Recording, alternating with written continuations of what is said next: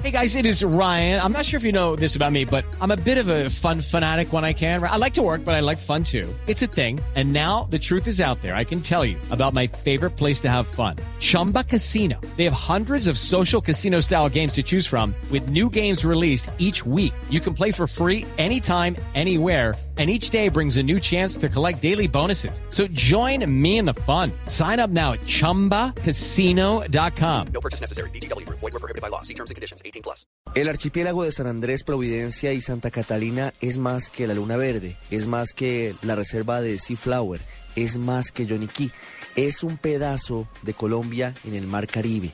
Y en los próximos días el presidente Juan Manuel Santos va a dar a conocer ¿Cuál será la posición del país ante el fallo de la Corte Internacional de la Haya que nos quitó más de 70 mil kilómetros cuadrados de mar territorial en esta zona del territorio nacional?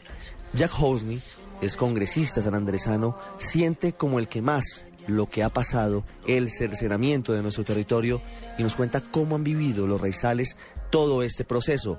Doctor Hosni, gracias por estar con nosotros en el radar. Bueno, lo que sentimos, por supuesto, es un dolor profundo, una circunstancia de impotencia muy grande también, pero es el cercenamiento, lo podría de alguna manera resumir, esto es el cercenamiento del futuro de los isleños, pero también es el cercenamiento del futuro de los nicaragüenses. Esta es una política equivocada del gobierno nicaragüense, porque en vez de explotar toda esta región, que es una región etnogeográfica, para que haya desarrollo social de sus comunidades, lo que está pasando aquí es que va a haber un atraso impresionante en el nivel de vida tanto de los habitantes de la costa atlántica de Nicaragua como del archipiélago de San nos parece que nos estamos metiendo en un fallo que no solo es inaplicable, sino que es bastante contraproducente para el desarrollo social de, las, de la región, que es una sola y ha sido sola una históricamente. Esto es una región etnográfica cuya capital ha sido increíblemente el archipiélago de San Andrés y Providencia, pero que también ha tenido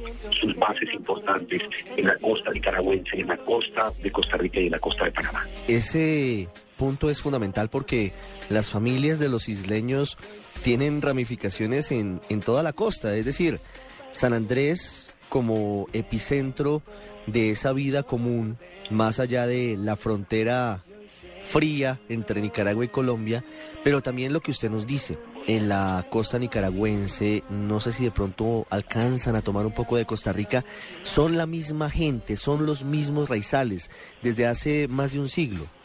Así es, y lo que va a producir este fallo y todo este proceso de muchos años, lo que ha producido es un estancamiento en el desarrollo de esta región. Esta región va a seguir estancada, va a seguir en tensión, no va a haber una buena comunicación diplomática entre Colombia y Nicaragua. De hecho, no va a haber una buena comunicación diplomática entre Nicaragua y Honduras y Nicaragua y Costa Rica por esta, por este, por este ánimo expansionista. Y lo que va a ocurrir es que es una frontera extendida de Nicaragua, pero una pobreza increíble la región. Se está equivocando el presidente Ortega en proponer esto y no proponer de verdad una colaboración entre toda esta región para su desarrollo. Una cosa que sería impresionante porque es el Caribe occidental que no ha sido explotado turísticamente, que tiene una, una vocación turística impresionante, es un nuevo destino, que podíamos desarrollar una ruta de, de barcos turísticos entre San Andrés, Bluefield, Puerto Limón y Colón en Panamá,